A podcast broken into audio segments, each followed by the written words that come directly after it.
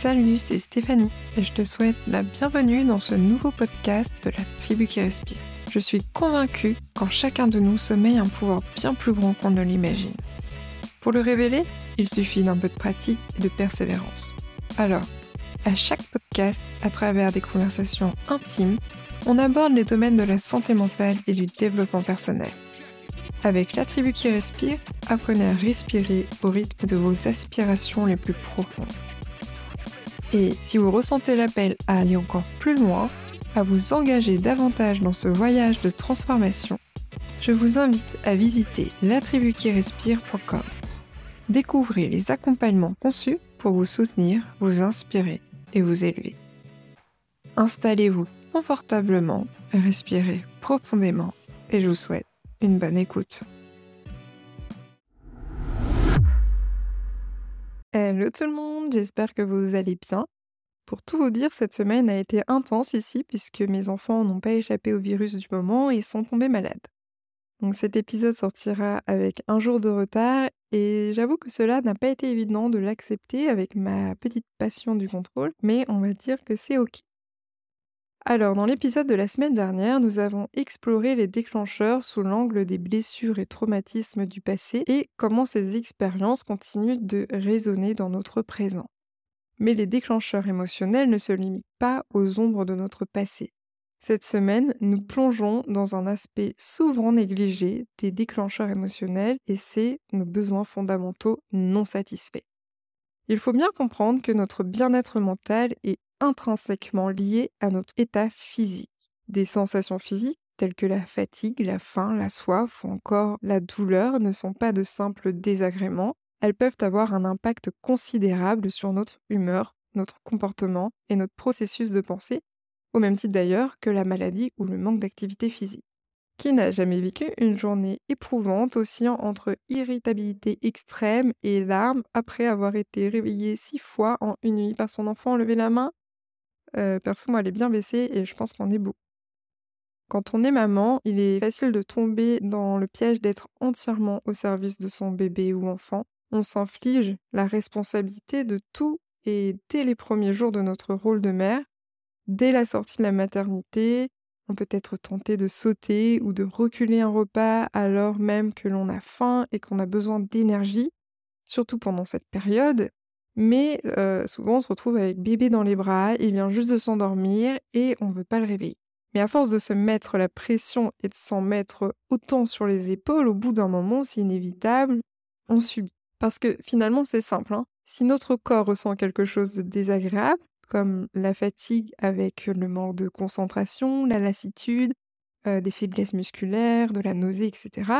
Cela peut être le signe d'un problème évident, comme bah, le manque de sommeil. Si notre corps émet un signal de détresse, c'est qu'il y a anguille sous roche, ou comme j'aime le dire, baleine sous coquillage. J'aime bien reprendre le travail de Maslow, qui est un psychologue américain qui a introduit en 1943 dans son article A Theory of Human Motivation un modèle psychologique qui classe les besoins humains en cinq niveaux hiérarchiques. Bon, je suis pas entièrement en accord avec la théorie complète qui suggère qu'il faut répondre aux besoins d'un individu avant de pouvoir accéder au suivant, car je pense qu'à un moment donné, ces besoins peuvent être simultanés, mais je trouve cette hiérarchisation et la catégorisation des besoins humains en cinq niveaux particulièrement intéressante. On retrouve les besoins les plus fondamentaux à la base. Et ces besoins sont les fonctions biologiques essentielles à la survie, comme l'air, la lumière du jour, l'eau, la nourriture, le sommeil et l'abri. Ils sont considérés comme les besoins les plus primaires et doivent être satisfaits avant que l'individu puisse se concentrer sur les niveaux supérieurs. Donc ça, c'est ce que je disais, c'est dans la théorie. Et ces niveaux supérieurs, c'est quoi? C'est les besoins de sécurité, besoin d'appartenance et d'amour, besoin d'estime, besoin de réalisation de soi. Et si certains éléments, comme la faim, devraient normalement être susceptibles d'être régulés avec facilité, et je dis bien devraient, car j'ai conscience que nous ne sommes pas tous égaux face au privilège de pouvoir manger à notre faim, justement, dans le tumulte de notre vie, il arrive que notre cerveau, malgré sa sophistication, passe à côté de ces signaux basiques cherchant des explications là où il n'y a pas besoin. Avez-vous déjà ressenti un mal-être profond sans pouvoir en identifier la cause pour ensuite découvrir qu'un simple repas pouvait tout changer? Ce regain d'énergie, ces glucides consommés, ont revitalisé votre métabolisme et élevé votre morale parce qu'en réalité, vous aviez juste faim.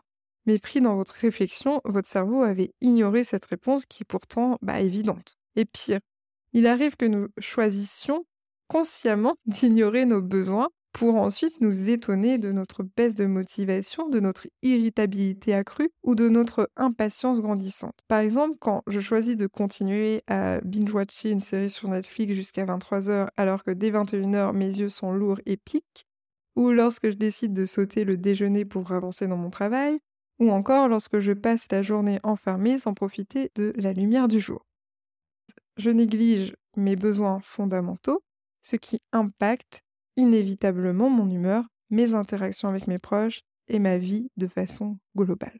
Si je reprends l'exemple du manque de sommeil, les conséquences vont bien au-delà d'une simple baisse d'énergie ou d'un accès d'irritabilité.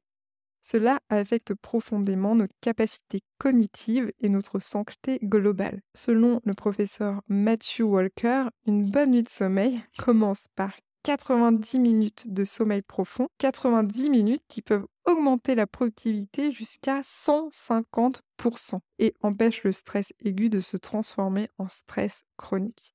Non mais 150%. moi je reste scotché sur ce chiffre. Pour moi, les conséquences de la négligence des besoins fondamentaux vont bien au-delà de l'ignorance de ce besoin. Je m'explique. Prenons par exemple hum, la faim. Si je n'écoute pas mon corps quand celui-ci a faim et que je ne mange pas, je néglige un besoin. Mais, de la même façon, si je me nourris avec des aliments trop gras, trop sucrés, sans faire attention à l'équilibre de mon assiette, je néglige aussi mon besoin. La relation entre une alimentation équilibrée comprenant beaucoup de fruits et de légumes et les conséquences sur la santé physique et mentale, je pense, ne sont plus approuvées. On nourrit son corps, mais aussi son esprit. Il en va de même avec l'eau. Oublier de boire suffisamment peut conduire à la déshydratation, ce qui entraîne fatigue et baisse d'énergie. Et là où ça devient plus vicieux, c'est que comme on se sent fatigué et dans un tel état, il est très courant de se tourner vers des boissons comme le café pour un regain d'énergie, Cependant, ces boissons stimulent la réponse de combat-fuite de notre système nerveux, ce qui peut créer un cercle vicieux où la déshydratation est exacerbée plutôt que euh, finalement soulagée. Et des simples ajustements sur nos besoins primaires ont très souvent un impact positif et immédiat sur notre état mental, comme par exemple bah, boire plus dans la journée. Mais est-ce si facile que cela de changer ses habitudes et d'être à l'écoute de notre corps?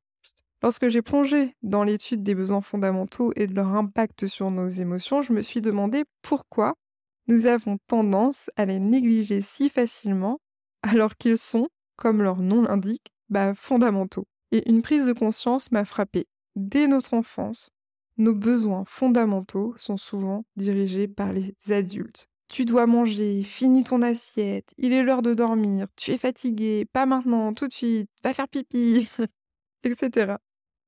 Et cela nous coupe peu à peu de notre aptitude à les reconnaître et à les honorer de manière autonome.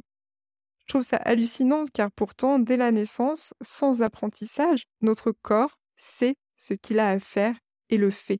On ne lui apprend pas à respirer, ni à manger, ou bien même à éliminer. Il connaît ses véritables besoins. D'ailleurs, on laisse le nourrisson allaiter manger à la demande et on lui fait confiance. Il faut donc reprendre l'habitude de répondre immédiatement à nos besoins de base en voyant notre corps comme notre partenaire de confiance.